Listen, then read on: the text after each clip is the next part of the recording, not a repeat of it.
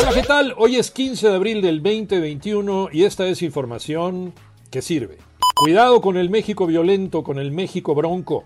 De acuerdo al informe de seguridad del gobierno federal, el martes 13 de abril, hace dos días, se registraron 105 homicidios dolosos en la República Mexicana. Fue catalogado como el tercer día con la cifra más alta de muertos por violencia.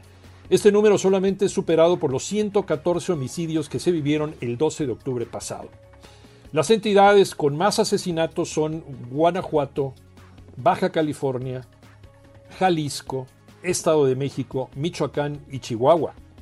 Y conste, son datos del propio gobierno federal. Los números de la pandemia en México. Toño Morales. Efectivamente, los números de las últimas 24 horas arrojan lo siguiente. Hubo 518 muertos más, con lo que llegamos a 210.812 personas fallecidas. El número de contagios se disparó y la Secretaría de Salud reportó 5.113 nuevos casos para contabilizar 2.291.246 positivos.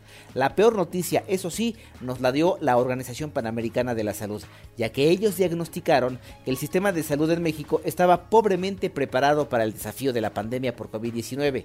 Mm, ¿Dirá algo el gobierno mexicano de este diagnóstico? Lo dudo. El león no es como lo pintan. Le volvieron a bollar la corona. Alex Cervantes. Así es, Iñaki. León fracasó en su intento por acudir al Mundial de Clubes. Quedó eliminado en los octavos de final de la Liga de Campeones de CONCACAF. Cayó dos goles a uno frente a Toronto, tres por dos en el global y con ello pelas. Mientras que el América también perdió ante el Olimpia de Honduras, empatados en el global y por el gol de visitante. El cuadro de Solari está en los cuartos de final. Lo lamentable fue la lesión de Antonio López, volante de las Águilas, que fue llevado directamente al hospital. Más tarde el club confirmó la fractura de Peroné. Las Águilas exigirán a la CONCACAF la inhabilitación del jugador del Olimpia, Justin Arboleda.